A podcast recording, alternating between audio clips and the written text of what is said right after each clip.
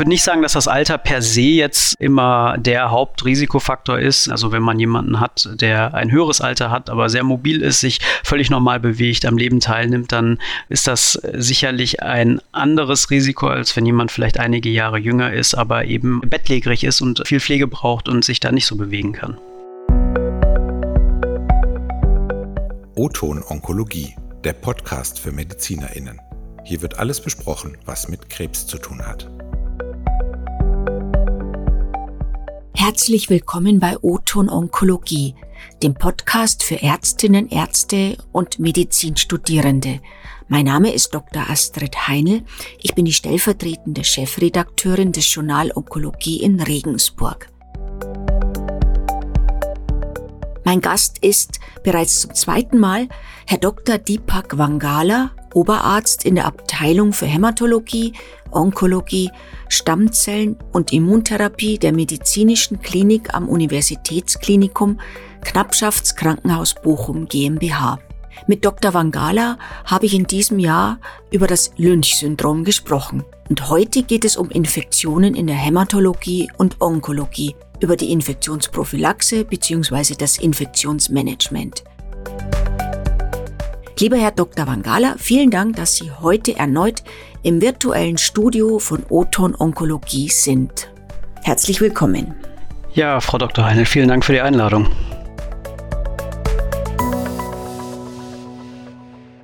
Ja, Infektionen sind ja eine wesentliche, nicht seltene Komplikation bei der Behandlung von hämatologischen und onkologischen Erkrankungen, denn sowohl die Erkrankung selbst als auch die Tumortherapie, Chemostrahlentherapie beeinträchtigen das Immunsystem ja doch in vielfältiger Weise.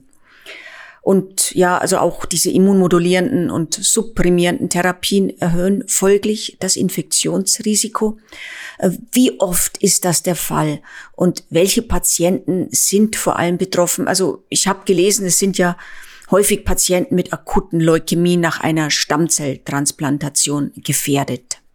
Ja, also ist genau richtig. Sowohl die Erkrankung als auch die Therapien, die unterschiedlichen Therapieformen sind im Prinzip schon ein Risikofaktor dafür, dass Patienten, dass Menschen leichter an unterschiedlichen Arten von Infektionen erkranken. Da ist sicherlich die Intensität der Therapie wichtig und zum anderen ist es genau, wie Sie sagen, die Art der Erkrankung. Gerade bei den hämatologischen Erkrankungen ist es ähm, im Prinzip so, es erklären die Erkrankungen, akute Leukämien sind da vor allen Dingen zu nennen, im Prinzip schon durch die Art der Erkrankung, ähm, die weißen Blutkörperchen sind betroffen, die Immunantwort ist geschwächt und demzufolge haben diese Patienten natürlich ein erhöhtes Risiko, Infekte zu entwickeln. Auf der anderen Seite zielen die Therapien äh, darauf ab, äh, genau diese Zellen zu bekämpfen und äh, unspezifisch gehen natürlich dann auch meistens andere Immunzellen zugrunde und da ist es relativ egal, welche Art von Tumorerkrankung es ist. Also auch das ist ein Grund, warum man Infekte entwickelt. Wie häufig ist das? Das ist extrem unterschiedlich. Man sieht das dann auch in der der Art, wie behandelt wird. Äh, so häufig dann auch ein Grund, ähm, was kann man ambulant machen, was kann man stationär machen.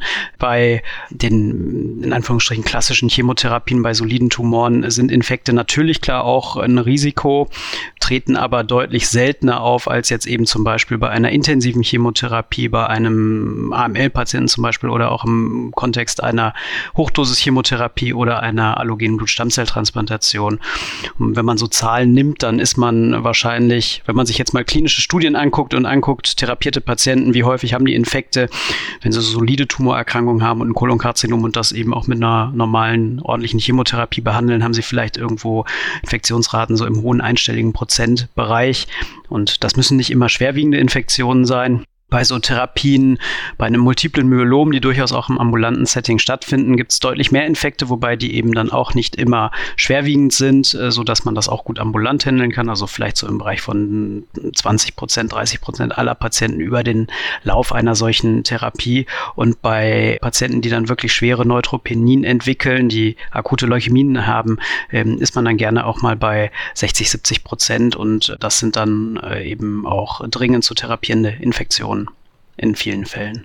Also, aber man kann schon sagen, dass ja hämatologische Patienten gegenüber anderen Patientengruppen, also wie Sie gerade gesagt haben, Patienten zum Beispiel mit Kolonkarzinom, doch grundsätzlich ein höheres Risiko aufweisen? Oder ist das ungefähr gleich? Nee, ungefähr gleich ist das nicht. Und ich glaube, man kann das schon sagen, wobei natürlich dann es auch hämatologische Neoplasien gibt. Also es gibt ja eben auch indolente Lymphome, die mm, im Prinzip die Patienten gar nicht beeinträchtigen. Und mm, da gibt es sicherlich auch ein statistisch erhöhtes Infektionsrisiko, wobei sind ja Menschen, die ganz normal am Alltag teilnehmen, ohne dass sie eine Therapie brauchen. Also hm, zum Beispiel ein Patient mit einer CLL oder mit einem indolenten äh, B-Non-Hodgkin-Lymphom, der jetzt äh, gar keine Chemotherapie braucht, der keinen Therapiedruck hat, der keine Symptome hat. Diese Menschen haben häufig dann eben auch eine vernünftige Immunabwehr oder eine einigermaßen vernünftige Immunabwehr und müssen, müssen jetzt nicht unbedingt mit ganz, ganz, ganz großer Sorge durchs Leben laufen. Wenn sie allerdings akute Leukämien haben oder eben Erkrankungen, wo es eben dann doch zu einer hohen Infiltration im Knochenmark kommt, sie haben eine Verdrängung der gesunden Blutbildung, der, der Hämatopoese und äh, damit dann eben auch eine Beeinträchtigung der äh, Leukozyten im Prinzip. Da kann es dann äh, sicherlich viel einfacher zu einem Infekt kommen, weil einfach die körpereigenen Abwehrkräfte dort dann natürlich massiv beeinträchtigt sind. Äh, und welche Risikofaktoren sind zusätzlich noch von Bedeutung? Also sind bestimmte Personengruppen noch gefährdeter, zum Beispiel ältere Leute oder Personen mit Vorerkrankungen oder Komorbiditäten? Es gibt eine Reihe von im Prinzip definierten Risikofaktoren. Ein, ein ganz wichtiger Risikofaktor ist immer die Dauer, also erstmal tritt eine Neutropenie auf oder nicht. Da hat man eben die Zahl der neutrophilen Granulozyten bei 500 pro Mikroliter im Prinzip wenn diese Zahl unterschritten wird und das Ganze länger als eine Woche geht, länger als sieben Tage, dann spricht man eben von einer schweren und länger anhaltenden Neutropenie. Und diese Patienten sind äh, sicherlich gefährdet, dass sie auch eine äh, schwere Infektkomplikation erleiden können. Im Endeffekt äh, gibt es dann ähm, Patienten, die haben zusätzlich eben noch eine eingeschränkte humorale Immunantwort. Das heißt, wenn die T-Lymphozyten krankheitsbedingt oder therapiebedingt oder auch aufgrund von Komorbiditäten, also wenn es dann noch irgendwelche anderen Infektionserkrankungen zum Beispiel gibt, die dafür sorgen, dass man weniger T-Lymphozyten hat. Diese Patienten haben sicherlich nochmal eine, eine zusätzliche Infektgefahr. Und klar, das Alter spielt eine Rolle, insbesondere wenn man dann über so Dinge spricht wie die Mobilität, den Allgemeinzustand, den Performance Score, dazu dann Vorerkrankungen und das können eine ganze Reihe von Organsystemen sein, die hier betroffen sind. Herzerkrankungen, Herzinsuffizienz zum Beispiel, Niereninsuffizienzen, erhöhte Leberwerte werden mit in Risikoscores auch äh, einbezogen und sicherlich aber auch Patienten, die zum Beispiel einen Diabetes mellitus haben oder Patienten, die lungenvorerkrankt sind, zum Beispiel mit einer äh, COPD. Und natürlich dann aber auch Patienten, die aus anderen Gründen irgendwelche immunsuppressiven Therapien einnehmen. Und es ist dann sicherlich auch ein Unterschied, ob ein Patient gerade in der Erstlinie einer Therapie ist oder ob das zum Beispiel die, das dritte Rezidiv innerhalb eines Jahres ist und jemand eben im Prinzip über schon einen längeren Zeitraum, längere Phasen der Neutropenie jetzt eben auch durchgemacht hat. Ich würde nicht sagen, dass das Alter per se jetzt immer der Hauptrisikofaktor ist. Es ist äh, sicherlich klar, dass jemand, der 80 ist, höheres Risiko für Infektionen hat als jemand, der jetzt irgendwie Anfang 20 ist. Aber es spielen halt natürlich klar andere Dinge da mit rein. Also wenn man jemanden hat, der ein höheres Alter hat, aber sehr mobil ist, sich völlig normal bewegt, am Leben teilnimmt, dann ist das sicherlich ein anderes Risiko, als wenn jemand vielleicht einige Jahre jünger ist, aber eben ein äh, bettlägerig ist und äh, viel Pflege braucht und sich da nicht so bewegen kann. Ja, das ist plausibel und einleuchtend. Also meine nächste Frage bezieht sich auf die häufigsten oder charakteristische Infektionserreger. Äh, so ist ja das Zytomegalivirus, zum Beispiel bei der Leukämie, wenn eine Transplantation von Blutstammzellen erforderlich ist, klinisch relevant und kann ja durchaus eine schwere auch lebensbedrohliche Komplikation darstellen. Und welche Viren oder Bakterien sind denn noch relevant? Auch bei Tumorpatienten ist es im Endeffekt so, was häufig ist es häufig und was selten ist es selten. Nicht? Und am Ende ist das, was gefährlich ist, was akut gefährlich ist, gerade wenn man jetzt Patienten in der Klinik hat, die intensive Therapien kriegen, die zum Beispiel eben auch zelltherapeutische Maßnahmen kriegen, Stammzellpatienten, sind ähm, die bakteriellen Infektionen in der Neutropenie immer das, was besonders lebensbedrohlich sein kann und da vor allen Dingen gramnegative Erreger. Das kann manchmal sehr fulminant innerhalb von Stunden verlaufen. Ähm, wenn die Patienten Patienten hier auffällig werden, ist halt ist wirklich wichtig, dass man dann frühzeitig anfängt mit einer antibiotischen Therapie. Da gibt es klare Korrelationen, äh, wenn die Patienten dann noch zusätzliche Schocksymptome entwickeln, dass die antibiotische Therapie, die Einleitung der antibiotischen Therapie wirklich mit dem, mit dem Überleben auch korreliert. Und das muss man im Prinzip dann sofort machen. Wichtig ist, dass diese Patienten kultiviert werden, dass man später dann eben auch äh, gucken kann, was für ein Erreger tritt da auf, eine vernünftige Fokussuche auch. Das sind sicherlich die gefährlichsten Erreger. Es ist dann so, dass es eine ganze Reihe von atypischen Infektionen gibt, opportunistische Infektionen. Da sind sicherlich Virusreaktivierungen, wie zum Beispiel auch das Zytomegalie-Virus zu nennen, wobei das schon sehr speziell ist im Kontext von vor allen Dingen ähm, allogener Blutstammzelltransplantation zum Beispiel oder einer T-Zelldepletion, die vielleicht dann auch mal bei so Immunresets oder solchen Dingen stattfindet. Fürs Zytomegalie-Virus hm, gibt es mittlerweile gerade im Setting der Stammzelltransplantation ja eine recht gute Prophylaxe, die regelhaft auch eingesetzt wird mit dem Lithermovir, was eigentlich die Rate an therapiebedürftigen Reaktivierungen dann doch ganz beeindruckend senkt. Wichtiger sind dann wahrscheinlich sogar noch im Kontext auch von anderen hämatologischen vor allen Dingen Erkrankungen oder eben auch von einer langen Steroidtherapie die Herpesvirus-Reaktivierung, also sowohl Herpes simplex als auch das Varizellen-Zoster-Virus. Hier wird ja regelhaft bei vielen Patienten Acyclovir als Prophylaxe dann eben auch gegeben. Auf der anderen Seite gibt es gibt noch ein paar seltenere Viren, also die Polyomaviren zum Beispiel auch im Kontext der Stammzelltransplantation. Und dann eben zum Beispiel Mykosen, ne? Pilzinfektionen, invasive Mykosen, insbesondere dann äh, Aspergillosen in der Lunge. Also ein ganz breites Spektrum eigentlich an Keimen, die hier auftreten können. Aber nichtsdestotrotz, äh, erstmal denkt man äh, in erster Linie immer an bei fiebernden Patienten bakterielle Infektionen in der Regel. Ja, genau. Also das wäre jetzt auch so meine nächste Frage gewesen. Invasive Pilzinfektionen. Aber Sie haben auch schon so, ja, die rasche Einleitung der antimikrobiellen Therapie kurz erläutert. Welche Substanzen werden denn eingesetzt und ja, wie umgeht man das Risiko der Resistenz? Es ist ja doch mittlerweile ist ja, der prophylaktische Einsatz von Antibiotika ist ja doch kritisch zu sehen. Wie wird das gehandhabt? Also das sind ja unterschiedliche Aspekte. Der eine Aspekt ist immer die Frage, was mache ich prophylaktisch, was muss ich prophylaktisch machen? Das andere ist, welche, äh, wann fange ich mit einer antibiotischen Therapie an und welche Antibiotika setze ich ein? Also das erste oder das Wichtigste ist, glaube ich, eben, wenn man jetzt eben genau diesen Neutropenen-Patienten hat, der auffiebert, dann will man zügig mit einer, wenn der bisher antibiotikafrei auch natürlich klar ist, will man mit einer antibiotischen Therapie sicherlich dann sehr äh, zügig anfangen. Das macht man dann und kultiviert den Patienten idealerweise vorher noch, nimmt zwei Paar Blutkulturen ab, kultiviert, äh, wenn er einen zentralen Zugang hat, auch aus diesem zentralen Zugang, macht Urinkulturen, ähm, sicherlich im Zweifel auch nochmal Sputumanalysen, vielleicht auch Paneluntersuchungen äh, auf bestimmte respiratorische Viren und guckt dann, was man klinisch vielleicht noch für einen Fokus hat, wo man vielleicht auch noch Kulturen irgendwo irgendwo entnehmen kann oder abnehmen kann. Das ist sicherlich das, was wichtig ist. Und dann fängt man meistens mit einer relativ breiten Antibiose an, zum Beispiel Piperacillin mit äh, Tazobactam, Cephalosporin, äh, Drittgeneration Cephalosporine, Ceftazidin zum Beispiel oder eben dann auch direkt mit einem Carbapenem. Also da ist man dann schon recht breit aufgestellt, um äh, möglichst viel abzudecken, zum Beispiel auch Pseudomonaden, die man hier gerne mit abdecken will. Die andere Frage, die Prophylaxen. Hier hängt es ein bisschen ab von der Therapie, die gegeben wird, von der Art der Immunsuppression, die man im Prinzip durch die Therapie induziert.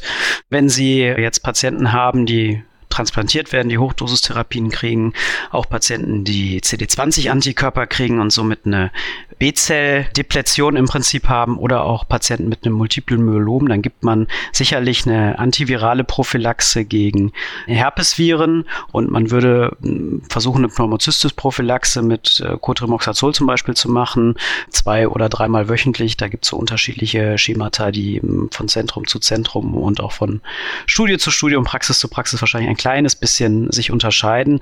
Eine echte antibakterielle Prophylaxe, zum Beispiel jetzt mit einem äh, Fluorchinolon, da wird man immer zurückhaltender.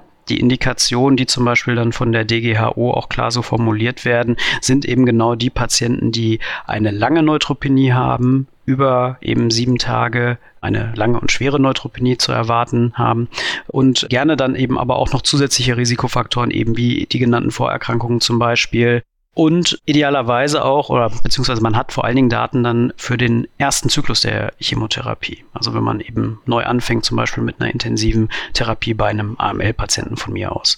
Äh, für die weiteren Zyklen ist man da unter Umständen schon ein bisschen zurückhaltender. Und man sieht genau mit solchen Antibiotika, dass man dort dann eben auch Resistenzen induziert. Die andere Frage ist, wie gehe ich jetzt damit um, Resistenzen zu vermeiden? Das, was sich halt bewährt hat, ist, äh, dass man wirklich je nach Erregerspektrum und das kann lokal ganz unterschiedlich sein, den initialen empirischen Antibiotika-Einsatz steuert. Das Ganze läuft dann ja auch meistens über so Antibiotic Stewardship Teams, wo unterschiedliche Menschen zusammenkommen und hier dann auch das entsprechende Know-how mitbringen, also Mikrobiologen, Infektiologen, Krankenhaushygiene, Apotheker und so weiter, dass man entsprechend des mikrobiologischen Befundes auch deeskaliert, also das auch nicht vergisst, wenn man also einen Keim hat, den man findet, dass man wirklich zielgerichtet die Antibiotika deeskaliert und dass man einfach immer wieder kritisch überdenkt, ob man eine Antibiose braucht und welche man im Zweifel dann auch braucht und sich da auch im Prinzip jeden Tag wieder neu hinterfragt. Ist es dann so, dass manche Patienten, also vielleicht gerade Leukämie-Patienten, also immer auch schon prophylaktisch behandelt werden oder wartet man da auch erstmal ab, ob sich was entwickelt? Also bei manchen Indikationen gibt es einfach wirklich standardmäßig Prophylaxen dazu. Das sind eben nicht immer unbedingt antibakterielle Prophylaxen, das sind dann vor allen Dingen eben diese antiviralen Prophylaxen. Es gibt sicherlich zum Beispiel, wenn man jetzt ein CD20-Antikörper Rituximab oder so etwas gibt, dass man dann auch nochmal nach äh, Hepatitis B schauen muss, um hier jetzt keine fulminante Reaktivierung zu kriegen im Zweifel. Auch über medikamentöse Therapien hier äh, nachdenken muss. Bei Stammzellpatienten, bei AML-Patienten gibt man gerne nochmal eine, eine äh, antimykotische Prophylaxe dazu wenn man das Risiko hat, dass ein SOR entwickelt wird, eben auch, nur dann ein bisschen andere Substanzen. Nicht? Und äh, eine antibakterielle Prophylaxe wird eben gerne bei Leukämie-Patienten oder wird noch an vielen Zentren bei Leukämie-Patienten tatsächlich in der Induktion zum Beispiel dazugegeben, wobei man hier auch auf Interaktionen dann wieder äh, achten muss, zytostatischen Medikamenten, die gegeben werden.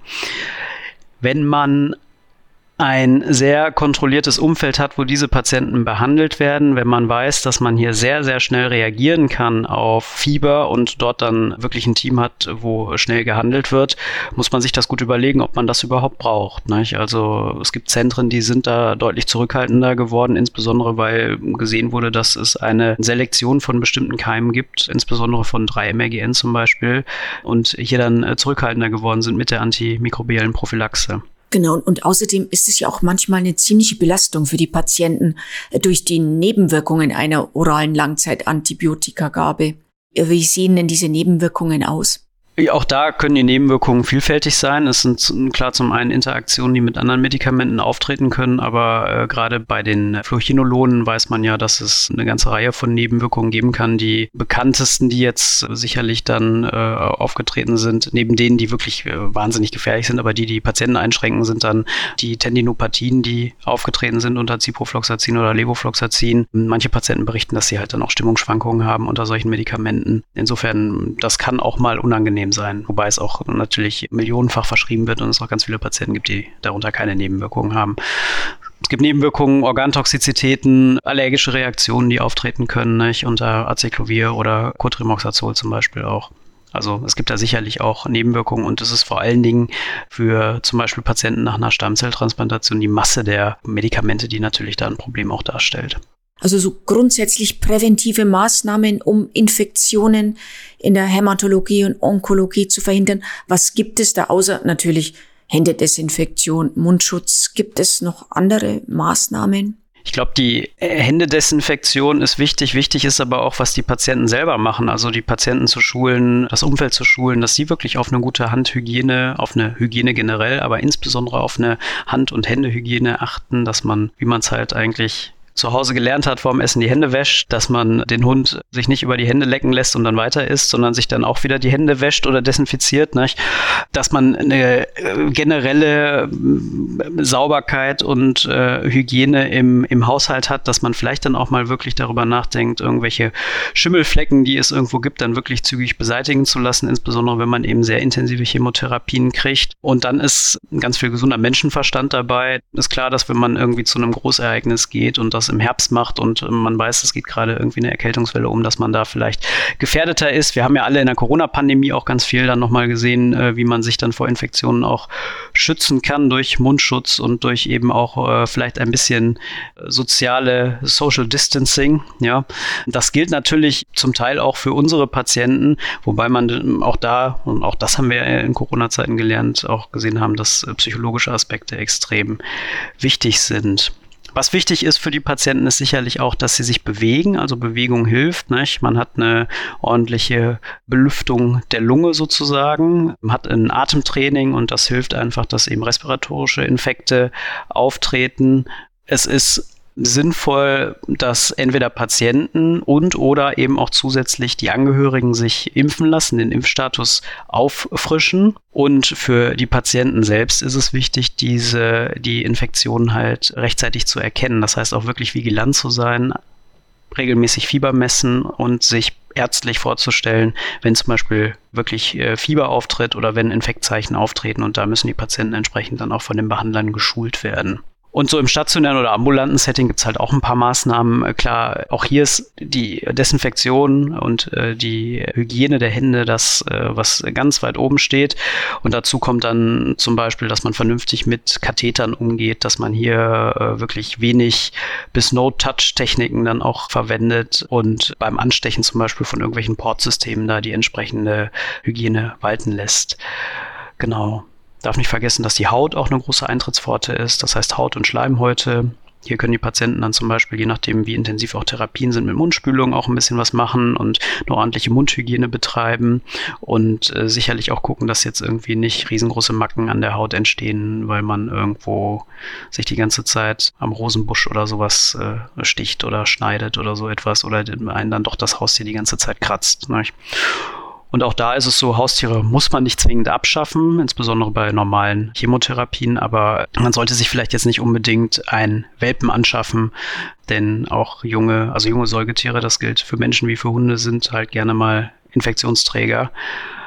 Genau. Und auch da kommt man dann wieder zum gesunden Menschenverstand, wenn die Enkel oder die Neffe und Nichte oder auch die Kinder halt im Kindergartenalter sind, im Grundschulalter sind und äh, gerade irgendwie die Rotavirusinfektion oder sonst irgendwas umgeht, dann kann es manchmal sinnvoll sein, vielleicht nicht ganz so eng zu kuscheln, wie man das eigentlich gerne will. Finde ich gut. Ein sehr schönes Schlusswort. Vor allem gesunder Menschenverstand, ja, der wirklich öfter eingeschaltet werden sollte. Und auch schön, dass Sie sagen, dass ja trotzdem zum Beispiel Haustiere nicht abgeschafft werden sollen, ist ja doch für viele Menschen dann ein wichtiger sozialer Partner. Und wenn die Angehörigen mitmachen, dann denke ich, kann ja eigentlich alles sehr gut verlaufen.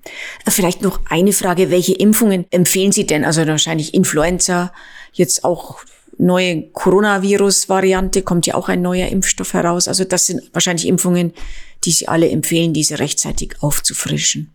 Genau, also sicherlich die respiratorischen impfbaren Erkrankungen, nicht? genau, das sind eben Influenza und jetzt eben auch das, das äh, unser neues Coronavirus. Und man sollte sicherlich gucken, dass man eine vernünftige Grundimmunisierung auch hat. Also es gibt ja viele Menschen, die irgendwann als Kinder mal geimpft wurden, aber dann nie wieder ihren Impfausweis rausgekramt haben. Da gibt es dann auch nochmal Besonderheiten. Nach Stammzelltransplantation gibt es spezielle Impfempfehlungen und da muss dann, je nachdem, wann sich das Immunsystem auch erholt, dann nochmal eine breitere, komplette neue Impfantwort wieder hergestellt werden. Das heißt, da gibt es wieder eine, eine, eine, Grundimmunisierung für ganz viele Dinge. Das ist sicherlich nicht für jeden Krebs- oder auch äh, Chemotherapiepatienten in der Form notwendig, aber äh, eine Auffrischung der Impfung von Patienten und auch vom Umfeld ist bestimmt sinnvoll. Ja. Ja, vielen Dank, Herr Dr. Wangala. War ein total spannendes Thema. Also auch ich finde es sehr interessant. Infektiologie ist einfach immer spannend, weil ja immer wieder was Neues dabei herauskommt und man doch einiges tun kann, um das zu verhindern. Ich bedanke mich nochmal und vielleicht dann nochmal bis zum nächsten Mal. Ja, sehr gerne. Vielen Dank für die Einladung nochmal.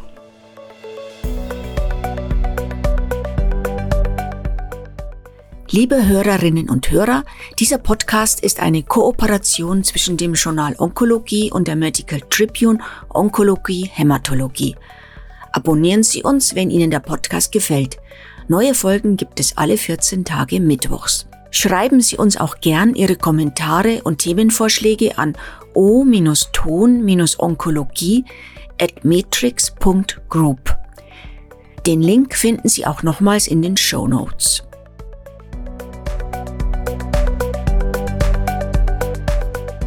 Das war Oton Onkologie, der Podcast für MedizinerInnen. Dieser Podcast dient ausschließlich der neutralen Information bzw. Fortbildung und richtet sich primär an Ärztinnen und Ärzte sowie Medizinstudierende. Ein Produkt der Matrix Group. We Care for Media Solutions.